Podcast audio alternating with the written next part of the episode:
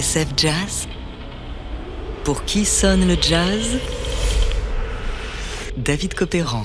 Aujourd'hui, Biggs Biderbeck, l'étoile filante, première partie. Nous sommes à Cincinnati, dans l'Ohio, par une froide nuit d'hiver au milieu des années 1920. Il est 5 heures du matin lorsqu'une automobile s'engage dans une rue enneigée. À son bord, le cornettiste Biggs Biderbeck et deux amis musiciens. Tout à coup, alors que l'auto tente de se frayer un chemin entre les flocons, Biggs pousse un énorme cri. Arrêtez la voiture, tout de suite Stupéfait, ses camarades se tournent vers la banquette arrière et le fixent du regard. J'ai perdu ma dent, leur dit-il, un peu confus. Alors, les trois hommes descendent de voiture et pendant de longues minutes, sous un froid polaire et dans le noir quasi total, tout le monde cherche la dent de Bix. Jusqu'à ce que l'un d'eux repère un petit trou et à l'intérieur, la fameuse dent qui s'enfonce inexorablement dans la neige fraîche. C'est le contrebassiste Bill Crow qui raconte l'histoire dans son livre Jazz Anecdotes et qui explique que Bix s'était cassé une dent de devant lorsqu'il était petit en chahutant avec un copain. Alors, le dentiste de son quartier de Davenport, à 3 heures de route de Chicago, lui en avait bricolé une fausse. Sauf que depuis, tel un tic nerveux, Bix s'amuse à l'enlever et à jouer avec, la tripoter, la faire tourner dans sa main, la remettre et l'enlever encore inlassablement. Et c'est ce qu'il faisait sur la banquette arrière à 5 heures du matin lorsque sa fausse dent lui a échappé. Or, comme le rappelle Bill Crow dans son livre, pour un trompettiste comme Bix, les dents c'est essentiel. Pas de dents, pas de trompette, et pas de trompette, pas de boulot. Et visiblement, ce n'est pas la première fois que ça lui arrive.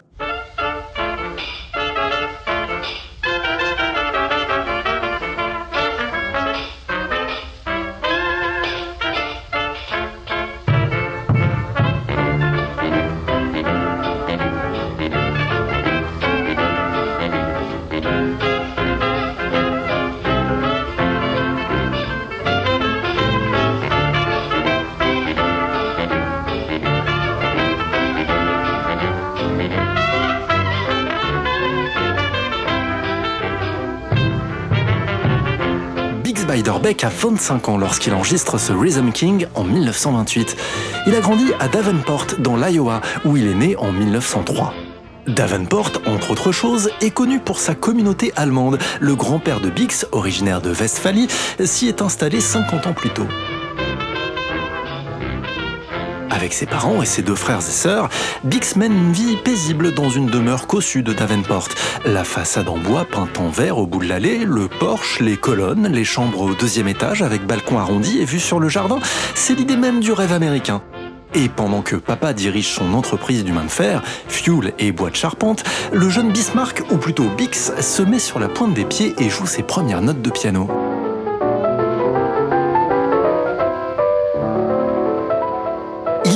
Une extraordinaire oreille musicale et ses progrès sont rapidement spectaculaires, écrit Gérard Comte dans Jazzot.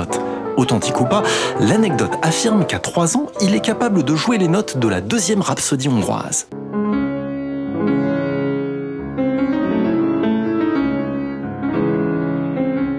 À 10 ans, le phénomène est repéré par un journal local qui en dresse le portrait, loin de s'imaginer que ce Biggs Biderbeck deviendra une étoile filante du jazz, trompettiste à la carrière fulgurante et au destin tragique.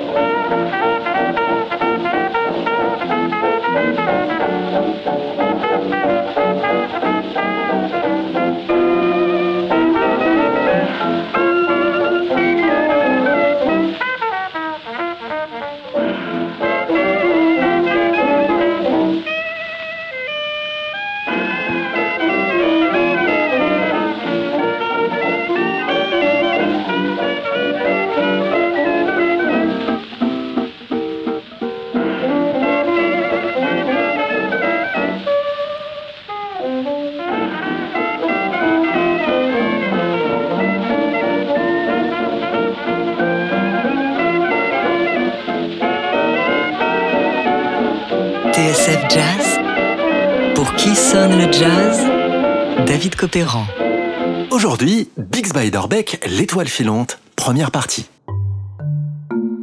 À en croire Daniel Nevers dans l'anthologie qu'il lui consacra chez Saga Jazz, ce Riverboat Shuffle de 1924 est le premier chef-d'œuvre de Bix. Pour le remettre dans son contexte, précisons que le trompettiste n'a alors que 21 ans et que cette séance précède les premières phases du Hot Five de Louis Armstrong en 1925, auquel on peut la comparer.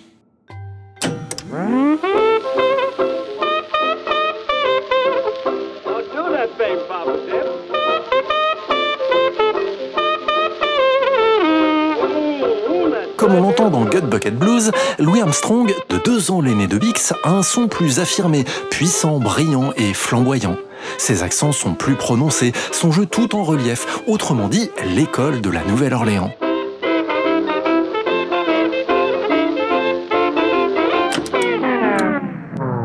Au son de Bix, lui est beaucoup plus feutré, moelleux, mesuré, avec un vibrato délicat. Son phrasé est aussi plus classique, ce qui n'enlève rien à l'inventivité de Bix, comme le prouve ce solo de Riverboat Shuffle que je vous propose d'entendre à nouveau. Écoutez.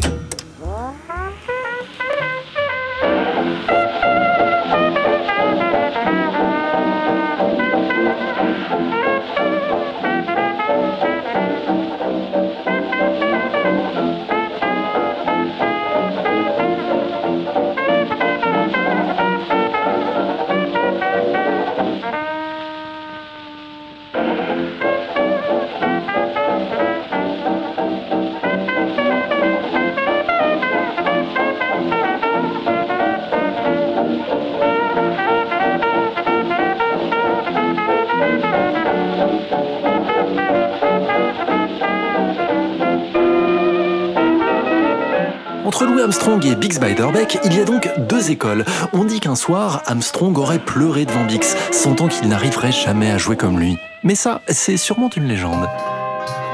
Quant à l'auteur et critique Leroy Jones, dans son livre Le peuple du blues, une musique noire dans une Amérique blanche, paru en 1963, il cerne en quelques mots tout ce qui séparait Louis et Bix, selon lui. Il n'est pas étonnant, écrit Jones, que le jeu de trompette de Bix Beiderbecke soit si différent de celui d'Armstrong. Le jeune bourgeois blanc de l'Iowa était le produit d'une culture qui, si elle pouvait situer Louis Armstrong, ne pouvait pas le comprendre.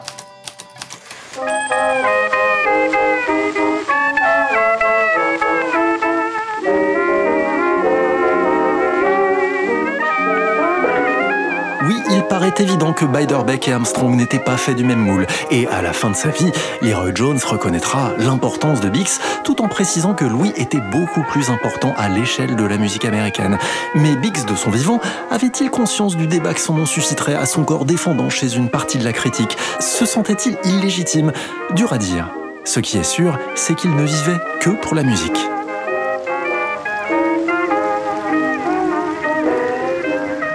Armstrong et Bix se seraient croisés la première fois sur un bateau à roues remontant le Mississippi lors d'une escale à Davenport, la ville natale de Bix, en 1919 ou 1920.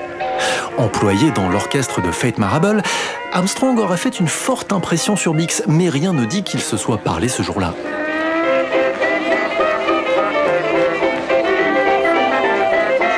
Plus tard, en 1922, alors que Bix abandonne l'académie militaire pour se plonger à corps perdu dans le jazz, il ouvre la porte du Lincoln Gardens dans le South Side de Chicago et tombe sur l'orchestre de King Oliver, avec au pupitre des trompettes ce Louis Armstrong qui le laisse pantois.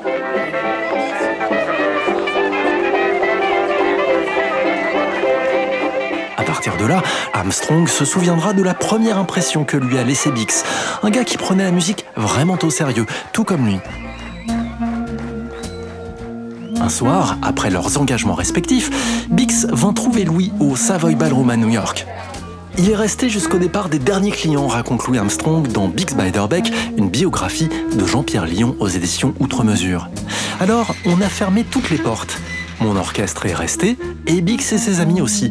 Imaginez un peu le bœuf qui s'ensuivit, c'était incroyable. Jamais depuis je n'ai entendu une telle musique. Bix avait une manière de s'exprimer bien à lui.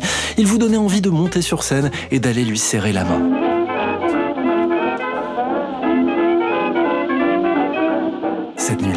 Armstrong, chacun ressentait les phrases et les accords de l'autre et se glissait dedans au lieu de lui tirer dans les pattes. Il n'y avait aucune compétition, on essayait juste de faire sonner la musique le mieux possible, ce qui en soi est déjà une inspiration. Malheureusement pour les amateurs, Bix et Louis Armstrong n'enregistreront jamais ensemble et leurs rencontres auxquelles assistèrent de rares privilégiés feront partie de la légende. Et ce, même si le 5 juillet 1928 à Chicago, l'impensable faillit se produire lorsque les deux hommes se rendirent au siège de la marque Hockey avec leur orchestre respectif. Ils n'étaient juste pas dans le même studio. Et personne n'eut l'idée de leur proposer une séance même informelle.